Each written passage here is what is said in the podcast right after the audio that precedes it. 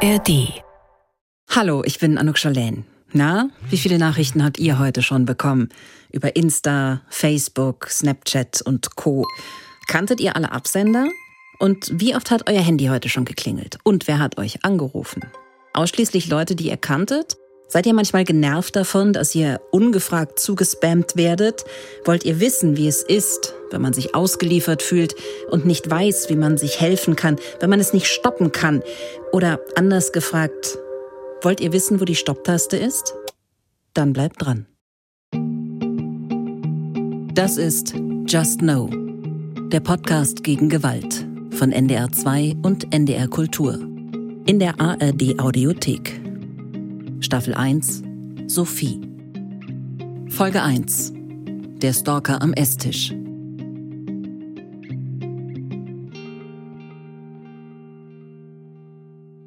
Ich beschäftige mich schon seit Jahren mit wahren Kriminalfällen. Für NDR 2 habe ich die Podcasts Täter Unbekannt und Die Geheimnisse des Totenwaldes gemacht. Auch das hier ist ein True Crime Fall. Eine junge Frau ist ermordet worden, nachdem sie zuvor viele Monate lang von ihrem Mörder belästigt und gestalkt wurde. Sie hatte das Gefühl, komplett machtlos und wehrlos zu sein, keine Hilfe zu bekommen, und das hat uns sehr beschäftigt. Hätte jemand helfen können? Wer? Und wo findet man solche Leute? Darum geht es und um Sophie. Ich meine, dass ich dir gestern keine Sprachnotiz mehr geschickt habe. Äh, ich war froh, als ich dann äh, schlafen konnte, weil ich habe ja heute einen anstrengenden Tag vor mir. Ähm, ja, äh, ich wollte dir eigentlich auch nur kurz erzählen, dass ich mich gestern mega unwohl gefühlt habe. Das ist Sophie im Frühjahr 2018, am 28. April. Als sie diese Sprachnachricht an eine Freundin schickt, ist sie gerade in Barcelona, macht da ein Auslandspraktikum. Wir waren gestern früh um 18 Uhr zum Strand ähm, und haben halt ein bisschen Sport da gemacht und so. Und Patrick ist ja immer schon auf Arbeit auch so ein bisschen touchy gewesen, halt immer seinen Arm um mich mal gelegt und bla. Und auf Arbeit hat mich das jetzt nicht immer so gestört, aber so jetzt wurde es halt irgendwie immer mehr und immer so nahe gekommen. Und ach, du weißt, ich kann es ja echt null leiden, wenn man mich die ganze Zeit antatscht. Und dann, ja, dachte ich mir gestern schon den ganzen Tag, oh, Kacke eigentlich habe ich keine Lust, abends noch was mit ihm zu machen. Äh, wir sind dann halt abends zum Brunnen gegangen und dann habe ich schon gedacht, nein, einfach nein. Und dann habe ich gesagt, ja. Und äh, reden ist heute eine ganz schlechte Idee, weil ich echt früh ins Bett möchte, weil ich morgen echt einen anstrengenden Tag vor mir habe. Und dann war er immer so, doch, wir müssen reden. Sophie, wir müssen reden. Ich so, nein. Und du brauchst doch nicht noch fünfmal meinen Namen sagen. Ich weiß, wie ich heiße. Dann bin ich auch echt langsam zickig geworden und dann waren wir am Brunnen und dann habe ich gehofft eigentlich, dass ihr da wärt, damit ich nicht allein bin. Ja, und dann meinte er fünf Minuten vor um neun, bevor der Brunnen losgeht, meinte er, egal, wir reden jetzt. Der Typ, der mit ihr reden will, auf den sie keinen Bock hat, ist Patrick. Sie kennt ihn seit einem knappen Jahr, mag ihn aber nicht so wie er sie. Er wird später ihr Stalker und dann auch ihr Mörder. Sophie hat bis zu ihrem Tod keine Ahnung, dass es Patrick ist, der sie monatelang verfolgt und belästigt. Im Netz, am Telefon und als ihr Schatten. Stalking ist leider gar nicht so selten. Vielleicht hat es euch getroffen, vielleicht habt ihr im Freundeskreis von solchen Fällen gehört, dass der oder die Ex einfach keine Ruhe gibt, immer wieder anruft oder auftaucht. Die Wahrscheinlichkeit, einmal im Leben von Stalking betroffen zu sein, soll bei mehr als 10 Prozent liegen. Das Besondere und auch das Schockierende an Sophies Fall ist natürlich in erster Linie, dass das Stalking mit einem Mord geendet ist, aber auch, dass sie keine Ahnung hatte, wer ihr Stalker war und dass Patrick auch auf Cyberattacken gesetzt hat. Und, das werdet ihr im Laufe des Podcasts feststellen, dass sein Stalking gigantische Ausmaße hatte. Wir reden jetzt, hat Patrick zu Sophie gesagt. Nein, wir reden jetzt. Mit Sophies Mutter, ihren Freunden, der Polizei, einem Psychologen, einer Opferschutzberaterin und einem Juristen. Dazu bekommt ihr immer wieder Infos über Cyberstalking, Hinweise von Expertinnen, auf was ihr achten solltet. Wir reden über Stalking, darüber, was es ist, wo es anfängt, welche Möglichkeiten es gibt, um sich Hilfe zu holen. Wir, das sind mit mir Lisa Krumme, die hat das Fact-Checking zu den technischen und zeitlichen Abläufen übernommen, und Michael Woddo. Er hat alle Aufnahmen technisch möglich gemacht und ist auch für den Klang des Podcasts verantwortlich. Und um eins gleich zu Beginn ganz klar zu sagen, Sophie hat nichts falsch gemacht. Gar nichts. Sie trifft keinerlei Schuld. Sophie ist mit 23 Jahren das Opfer eines Mannes geworden, der offenbar kein Nein akzeptieren konnte.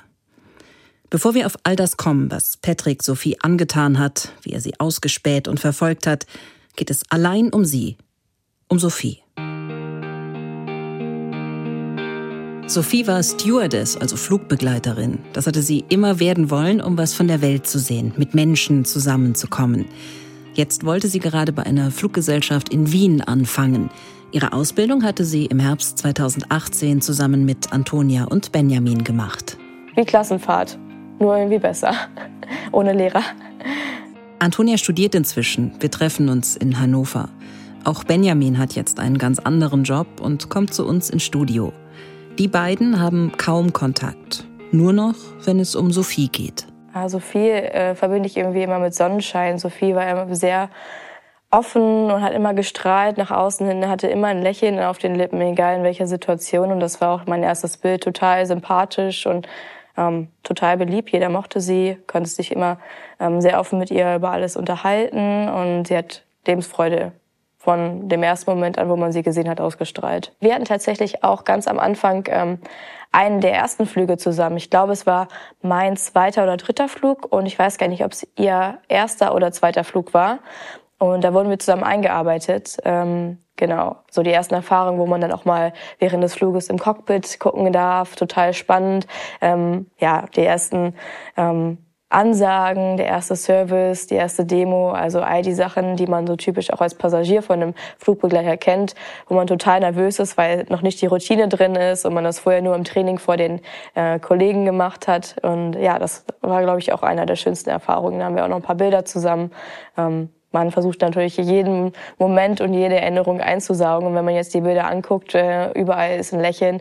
Ähm, sind ja auf jeden Fall total schöne Erinnerungen. Kannst du dich an irgendwas erinnern, was Sophie gesagt hat, wie sehr das ihr Traum war, den sie leben konnte dadurch? Ja, also einer der ersten Sachen, ich glaube, das hat sie auch schon in der Schulung immer erzählt, ihr größter Traum war es immer, Flugbegleiterin zu werden, um die Welt zu bereisen, um ganz viel zu sehen, um neue Menschen kennenzulernen. Und ähm, ich glaube, dadurch hat sie sich immer frei gefühlt. Ähm, ja, diese Energie hat man bei ihr immer gespürt. Ähm, Sophie war, glaube ich, auch immer diejenige, die am schickesten angezogen war und das größte Lächeln von allen äh, auf den Lippen hatte von uns. Und ähm, da hat man halt diese Lebensfreude und diese Liebe zum Fliegen echt jedes Mal ähm, gespürt und man wurde auch jedes Mal davon angesteckt. Und äh, sie hatte offenbar einen Fable für extrem knallroten Lippenstift. Ja, roter Lippenstift war ihr Ding. Also man hat sie eigentlich auch jedes Mal immer in irgendwelchen pinken oder roten Klamotten gesehen und sie hatte immer ihren roten Lippenstift drauf. Markenzeichen. Ja. Und auch irgendwelche pinken Haarschleifen, weil solche Sachen. Also immer schick angezogen. Wir haben äh, zusammen Fernsehen geguckt. Und zwar äh, fast jeden Abend. Und dann, zumindestens, wenn es denn gelaufen ist, äh, The Voice weil Musik generell einfach ein Riesenthema in Sophies Leben war und sie sich mit der Musik, glaube ich, auch identifizieren konnte, um dadurch vielleicht auch nochmal zu zeigen, hey, ich bin eben immer fröhlich und habe Lust und, und gehe in die Welt hinaus. Genau, also dass wir irgendwie alles, was mit Musikshows zu tun hat, äh, zusammen geguckt haben, auch während der Ausbildung schon, ja.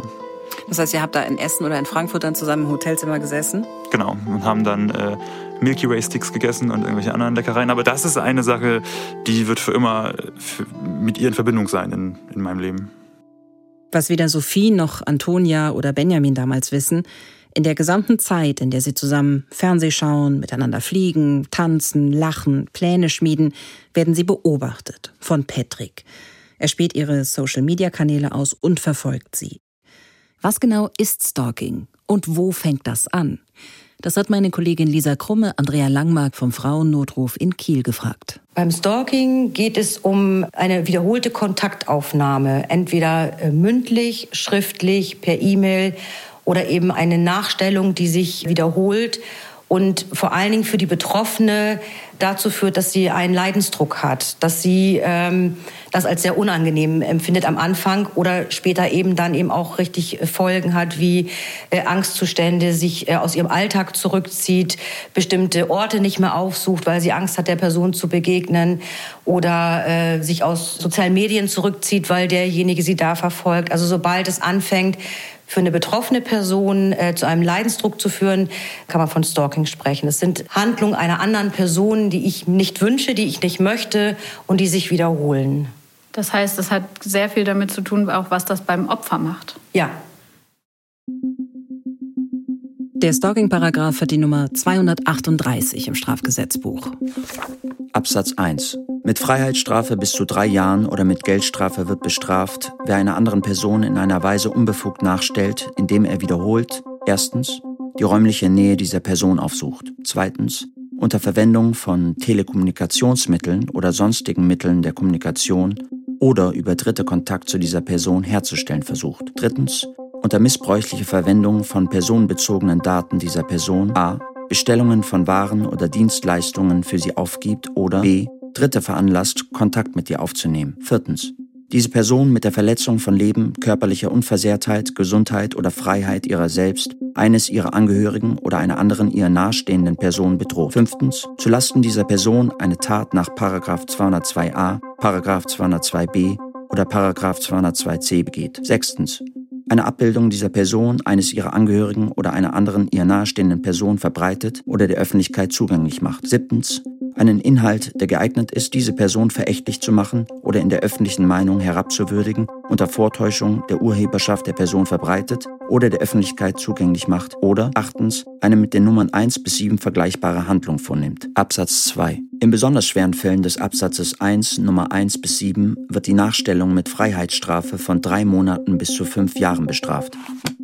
Seit 2007 ist Stalking strafbar. Seit 2021 wird auch explizit Cyberstalking in diesem Paragraphen aufgeführt. Über Stalking als kriminelle Handlung an sich habe ich mit Thomas Fischer gesprochen. Er war mal Richter am Bundesgerichtshof. Ja, das mit dem sogenannten Cyberstalking, das ist halt eine Folge davon, dass man insgesamt im Bereich von sogenannter Hasskriminalität und Internetkriminalität versucht hat, alle Äußerungsdelikte daraufhin abzustimmen. Es gibt nur ganz wenige Tatbestände eigentlich im Strafgesetzbuch, mir fällt gerade nur einer ein, äh, dass man irgendwelchen Auflagen und äh, Anordnungen beharrlich zuwiderhandelt. Das ist eine mehrfach wiederholte und mit einem, wie soll ich sagen, ähm, Vorsatz des Verstoßenwollens, der Unbelehrbarkeit sozusagen verbundenes Verhalten, das versteht man unter beharrlich. Und wiederholt ist ja eine äh, objektive Voraussetzung, die sich schon beim zweiten Mal einstellen kann. Also einmal reicht nicht aus, aber zweimal reicht schon aus. Schauen wir noch mal so ein bisschen genauer auf das Cyberstalking. Hasskriminalität haben Sie schon angesprochen. Was fällt da noch drunter unter dieses äh, Cyberstalking, was jetzt im Paragraphen mit drin steht? Dieser Sammelbegriff Stalking oder Nachstellung besteht ja aus einer Vielzahl von möglichen Handlungen, die alle äh, eigentlich den, den Begriff des Nachstellens erfüllen müssen. Das ist ja der Oberbegriff. Nachstellen ist wieder ist äh, ein, ein Begriff eigentlich aus dem äh, aus dem Jagdrecht, ne, dem Wilde nachstellen. Wilderei ist dem unbefugten Wilde nachstellen. Und ähm, das ist also eine, so eine Mischung von Auflauern, Jagen, mm, Bedrängen, Beeinträchtigen, nicht zwingen mit dem Ziel äh, des Erlegens, sondern äh, das ist schon die Handlung selbst. Nicht? Also jemand, der aus seinem äh, grünen äh, Range Rover aussteigt, den Hut aufsetzt und in den Wald marschiert, der beginnt schon im Wilde nachzustellen ohne dass er schon ein Bild gesehen hat. Und ein äh, in der Praxis relativ weitgehender Begriff ist neben dem typischen Telefonterror Verfolgen, Ausspähen und anderweitig behelligen, zum Beispiel durch persönliche Ansprache behelligen, ist natürlich durch die Möglichkeiten des Internet eine Behelligung durch Zusenden von Nachrichten auf der einen Seite, also E-Mails, SMS, Messenger-Nachrichten und so weiter aber auch Aktionen, die über Dritte laufen. Bestellen von Waren ist sehr verbreitet, Aufgeben von Anzeigen, die dem Opfer gegenüber ehrenrührig sind und ähnliches. Das alles und noch viel mehr trifft auf Patrick zu. Verurteilt wurde er aber nicht wegen Nachstellung, sondern wegen Mordes.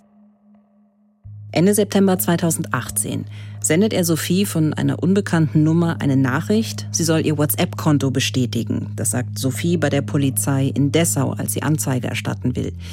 Um diese Anzeige wird sich aber erst viel später gekümmert. Und als Sophie dann dazu befragt wird, fällt das Stichwort WhatsApp irgendwie nicht mehr. Was sie da genau aufs Handy geschickt bekommen hat, das lässt sich nicht mehr klären. Dass es eine generelle Freigabe war, die Patrick Zugriff auf all ihre Chats gegeben hat, dass er die also immer und überall mitlesen konnte, das ist eher unwahrscheinlich. Lisa hat das überprüft und recherchiert. Wie geht das? Wie schwierig oder einfach ist das? Kann sich jemand einfach den Zugang zu meinem WhatsApp-Account verschaffen? Ja, das kann man. Jetzt steht hier aber im Urteil, dass Patrick Sophie einen Bestätigungscode geschickt hat. Deshalb habe ich erstmal geschaut, was für Bestätigungscodes es bei WhatsApp überhaupt gibt. Einen Bestätigungscode für WhatsApp bekommt man, wenn man eine Nummer neu oder auf einem neuen Handy registrieren will. Das ist der sogenannte Verifizierungscode. Dann überprüft WhatsApp die Richtigkeit der Telefonnummer darüber, dass man eine SMS mit einem sechsstelligen Code zugeschickt bekommt.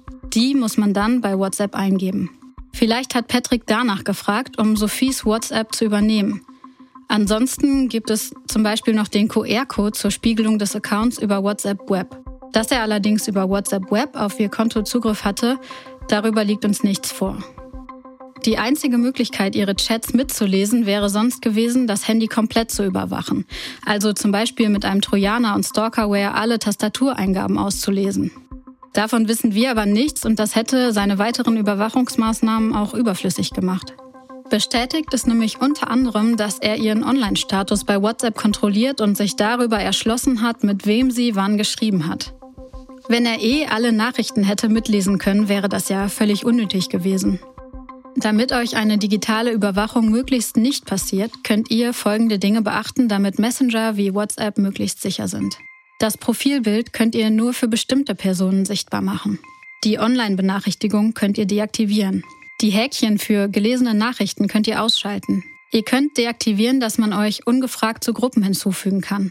Die Vorschau von Nachrichten aus Messenger-Diensten auf dem Sperrbildschirm solltet ihr ebenfalls deaktivieren. Und ihr könnt WhatsApp zusätzlich mit einem Code oder einem Fingerabdruck schützen. Das ist die sogenannte Zwei-Faktor-Verifizierung. Mehr Infos dazu findet ihr auch in den Show Notes. Am 11. Januar 2020 hat Patrick Sophie in ihrer Wohnung in Hannover erstochen. Sie ist 23 Jahre alt geworden. Eigentlich hätte sie ein paar Wochen später nach Wien ziehen wollen. Im Februar 2021 ist Patrick verurteilt worden und die schriftliche Urteilsbegründung umfasst gut 100 Seiten. Hier ein Ausschnitt daraus. Erstens. Der Angeklagte wird wegen Mordes zu lebenslanger Freiheitsstrafe verurteilt. Zweitens. Die besondere Schwere der Schuld wird festgestellt. Drittens. Die Einziehung des im Eigentum des Angeklagten stehenden iPhones 11 Pro Max sowie des MacBooks Pro bleibt vorbehalten. Sämtliche auf dem iPhone 11 Pro Max sowie dem MacBook Pro gespeicherte Daten sind vor einer Herausgabe an den Angeklagten unwiderruflich von der Datenverarbeitungsgruppe der Polizei Hannover auf Kosten des Angeklagten zu löschen.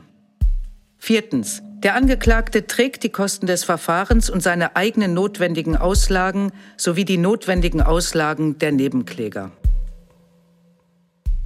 Sophies Mutter war Nebenklägerin im Prozess. Sechs Monate lang ist sie immer wieder die 200 Kilometer von Dessau in Sachsen-Anhalt nach Hannover in Niedersachsen gefahren, um das Verfahren gegen den Mörder ihrer Tochter zu verfolgen. Zwei Monate nach dem Urteil fahren wir, mein Kollege Michael Wodde und ich, nach Dessau und treffen Sophies Mutter, Christina. Eine Frau mit langen blonden Haaren öffnet uns die Tür, Anfang 50, hübsch, traurig. Der Tod der Tochter und der Prozess haben sie gezeichnet. Wie würden Sie sie denn beschreiben? Was war Sophie für ein Mensch? Sophie war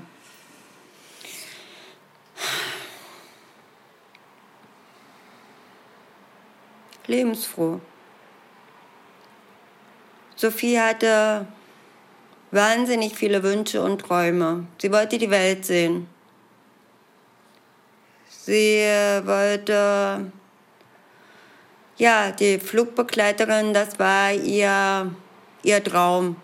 Wir hatten uns auch mal unterhalten über Pilot, weil man hätte ja die Möglichkeit gehabt, man hätte weitermachen können. Und ähm, abgeneigt war sie nicht, aber sie wollte erst mal was sehen. Man hätte auch als Flugbegleiterin auch aufsteigen können. Und ähm, Sophie war eigentlich, ihre Grundschullehrerin hat damals zu mir gesagt, Sophie könnte besser sein, aber Sophie ist genügsam. Sie gibt sich mit dem zufrieden, was sie erreicht. Aber ich sag mir, das, was Sophie erreicht hat, auf das war ich stolz. Auf das war ich wirklich stolz und das, auf das konnte auch mein Kind stolz sein. Sie hatte auch für jeden ein offenes Ohr. Für Sophie war eigentlich ein Herzmensch. Sie hatte viele Freunde. Und sie hat auch jeden in ihr Herz geschlossen. Aber sie hat auch jedem gezeigt, wen sie nicht mag. In Barcelona kann ich sagen, ist Sophie erwachsen geworden. Sophies Mutter erzählt auch von Patrick. Sophie und er haben sich beim Jobben bei H&M kennengelernt, im Sommer 2017 in Dessau. Sie war damals noch in der Ausbildung zur Tourismus- und Eventmanagerin, wollte sich da was dazu verdienen. Ihr Wunsch, Stewardess zu werden, der kam erst später. Die beiden verstehen sich gut, machen ab und zu mal was zusammen. Und so lernt auch Sophies Mutter Patrick kennen. Ich glaube, das allererste Mal habe ich gehört, da kam, wo Sophie Geburtstag hatte, da hatte er nämlich für Sophie einen Kuchen gebacken. Ich habe mir da nichts weiter dabei gedacht. Ich dachte sehr aufmerksam, habe das meiner Tante mitgeteilt, weil die ja auch bei H&M arbeitet. Und da hat sie gesagt, das macht er sehr oft. Der, er ist so ein, so ein häuslicher Typ, der bringt öfters mal Kuchen mit. Gut. Sophie hatte ihn dann auch mit nach, einmal mit nach Hause gebracht. Er hatte dann, ich weiß nicht, ob beide im Spätdienst waren oder ob er auf sie viel gewartet hatte. Auf jeden Fall haben sie sich was zu essen geholt und sie saßen hier hinten in der Essecke und da habe ich ihn dann auch das erste Mal gesehen. Sehr akkurat, sehr ruhig, gepflegt. Sympathisch? ähm, ja, äh, sportlich, durchtrainiert. Ich, ich habe gesagt, hallo, ich bin die Mama und ähm, er hat sich dann halt guten Abend gesagt oder guten Tag, das weiß ich auch nicht mehr so genau. So, und wie gesagt, die beiden haben hier hinten gegessen und ich kann Ihnen nicht mal sagen, wann die beiden, wann er wieder gegangen ist oder ob er sich verabschiedet hat, das weiß ich nicht mehr. Und dann ging es aber auch schon los, wo Sophie sich dann von ihm belästigt fühlte. Wann war das ungefähr? Also im Sommer haben die sich kennengelernt? Sophie hatte im Oktober Geburtstag. Es muss so Dezember, Dezember, Ende Dezember rum gewesen sein. Sie hatte das dann auch an der Arbeit erzählt. Sie hatte dann auch von ihm ein bisschen Abstand genommen. Also sie war zwar noch mal mit ihm auf dem Weihnachtsmarkt, aber sie hat auch immer hier zu Hause, ich habe dann, wo er dann gegangen ist, habe ich erst mal gefragt, wie alt ist denn der junge Mann überhaupt und was macht er denn? Und dann hat sie mir erzählt, dass er eben zu dem Zeitpunkt war er 32, glaube ich. Äh, und dass er noch zu Hause wohnt und naja, und er hätte wo studiert, aber sie wusste eben nicht, er würde noch an der Börse spekulieren, aber mehr wusste sie auch nicht. Hat mein Kind auch nicht interessiert. Und sie hat auch immer gesagt, äh, sie steht nicht auf ältere Männer und der ist, der ist viel zu alt für sie. Und ja. Und was hm. heißt das? Sie haben gesagt, sie hat sich belästigt gefühlt, da im äh, Winter schon. Inwiefern? Er war immer so. Sie fühlte sich von ihm immer so angetatscht. Ab diesem Zeitpunkt begann der Angeklagte die Geschädigte zu beobachten. Sammelte umfassendes Wissen über ihre beruflichen und privaten Aktivitäten und Kontakte und versuchte der Geschädigten durch die folgenden Handlungen zu schaden, indem er sie beunruhigte und verängstigte, sowie sie in ihrer Lebensfreude und Lebensqualität beeinträchtigte. Steht da zum Urteil. Und dennoch haben Sophie und Patrick weiter Kontakt, schreiben sich über WhatsApp und Snapchat. Irgendwann um den Jahreswechsel schnappt sich Patrick Sophies Handy. Während einer Pause geht er an ihren Spind. Den PIN-Code von ihrem Handy kennt er, weil Sophie nicht sehr sorgsam mit ihren Passwörtern umgegangen ist, sagt Patrick später. Eigentlich will er nur wissen, warum Sophie nicht mehr so viel Kontakt haben will. Dann aber kopiert er sich einiges aus Sophies Handy und mailt sich Chatverläufe, Sprachnachrichten, Fotos. Lisa, was macht ein sicheres Passwort aus? Ein Passwort sollte ausreichend komplex sein. Jede Website und App sollte außerdem ein eigenes sicheres Passwort bekommen. Wenn ihr jetzt denkt, wie soll ich mir das dann alles merken? Auch dafür gibt es Apps und die merken sich die Passwörter dann für euch. Besonders sicher ist hierbei der Umstieg auf die Zwei-Faktor-Authentifizierung. Zudem ist es super, sich ein E-Mail-Konto anzulegen, auf das nur man selbst Zugriff hat und alle wichtigen Anmeldungen darüber laufen zu lassen. Dafür sollte die neue E-Mail-Adresse zur Anmeldung bei sämtlichen Social-Media-Accounts, Online-Shops und allen übrigen wichtigen Dienstleistern genutzt werden. Wenn ihr das Gefühl habt, von Cyberstalking betroffen zu sein, solltet ihr unbedingt alle Passwörter ändern. Auch das Smartphone selbst sollte natürlich gesperrt sein. Möglich ist dies etwa über Fingerabdruck oder Gesichtserkennung oder über ein Muster als Zugriffscode.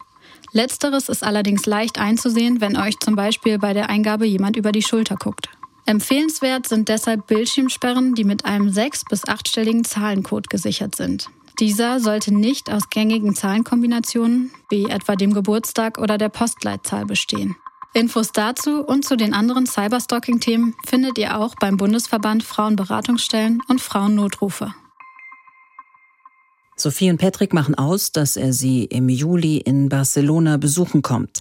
Im Februar 2018 findet er günstige Flüge für April.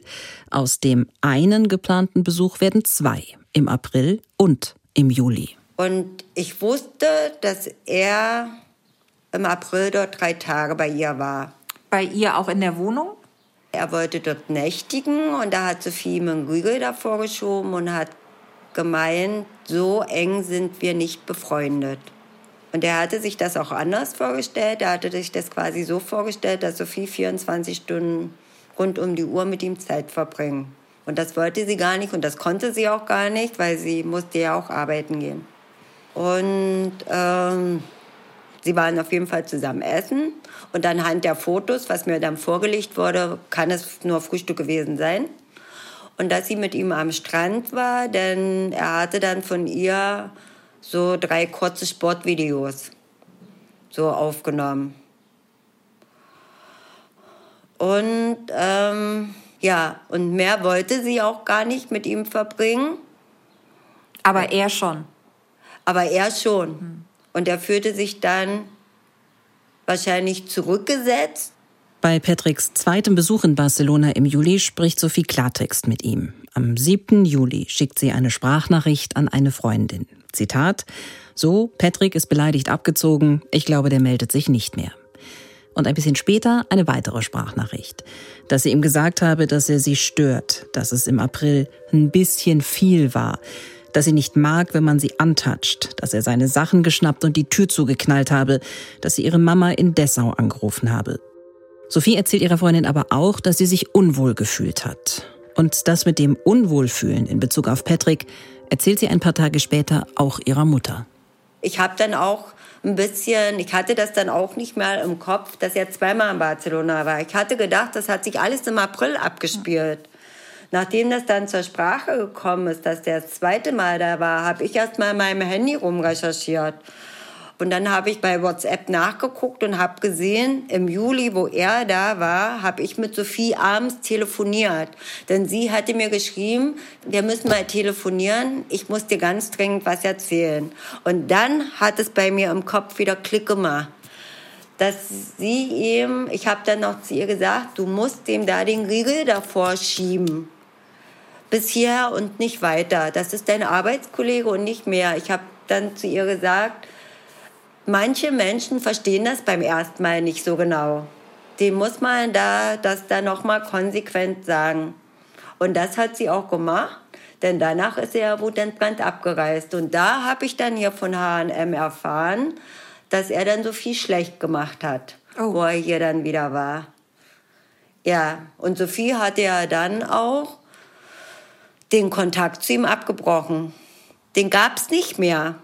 Und der, der Name Patrick ist bei uns nie wieder gefallen. Nie wieder. Sophie war meistens gut gelaunt, hatte viel positive Energie. Das steht sogar im Urteil. Sie war stets positiv gestimmt und verfügte über ein gesundes Selbstbewusstsein. Und das, obwohl sie sich sorgte und grübelte und in ernsthaften Schwierigkeiten steckte. Noch eine Frage an Antonia.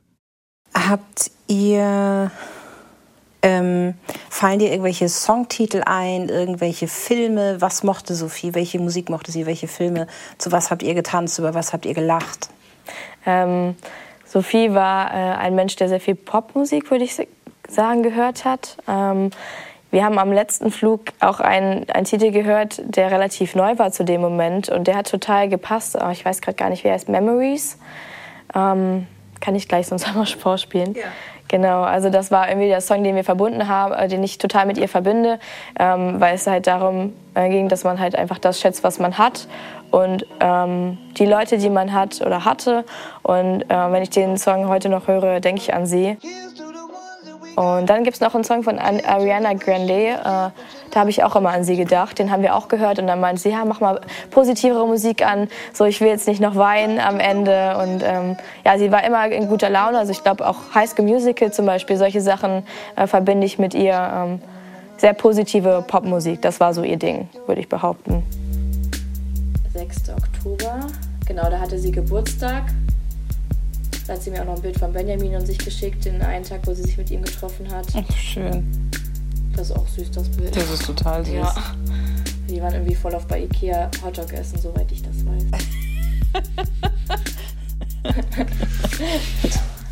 ja, das ist süß, das Bild.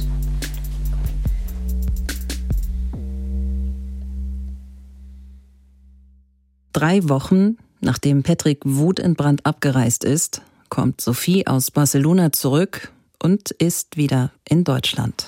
Ich habe Sophie am 27.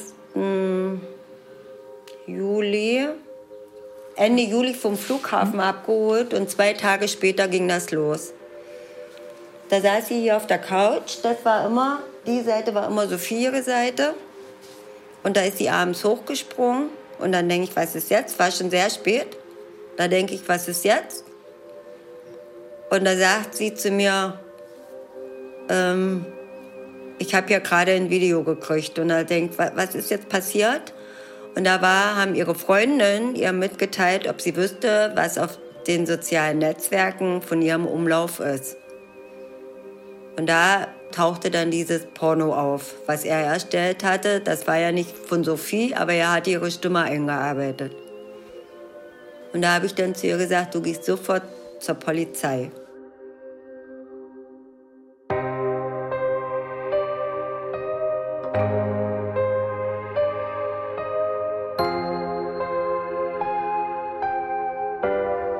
Das ist Just Know, der Podcast gegen Gewalt. In der nächsten Folge wird das Stalking durch Patrick heftiger.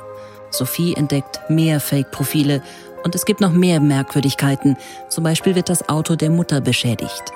Sophie pendelt zwischen Hannover und Dessau und Patrick offenbar auch.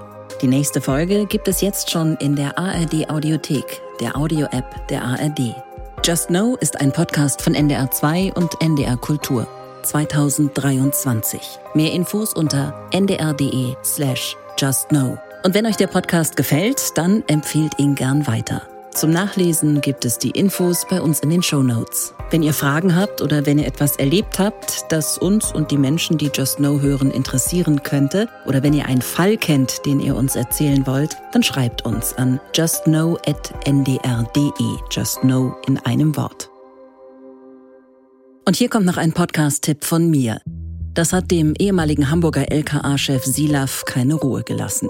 Im Sommer 1989 verschwindet seine Schwester in der Nähe von Lüneburg, kurz nachdem in einem Waldgebiet nicht weit entfernt die Leichen zweier Paare gefunden werden.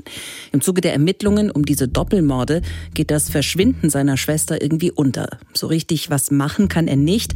Die Polizei in Niedersachsen ist dafür zuständig. Die kann aber jahrzehntelang weder die Morde aufklären noch den vermissten Fall lösen. Erst nachdem Wolfgang Silaf pensioniert ist, fast 30 Jahre nach dem Verschwinden von seiner Schwester, von Birgit Meyer, macht er sich mit einem eigenen Ermittlerteam auf die Suche und findet ihre Leiche einbetoniert in einer Garage. Im Haus von Kurt Werner Wiechmann, dem dann auch die sogenannten Gördemorde zugeordnet werden können. Den Podcast Die Geheimnisse des Totenwaldes mit allen neuen Folgen gibt es in der ARD Audiothek.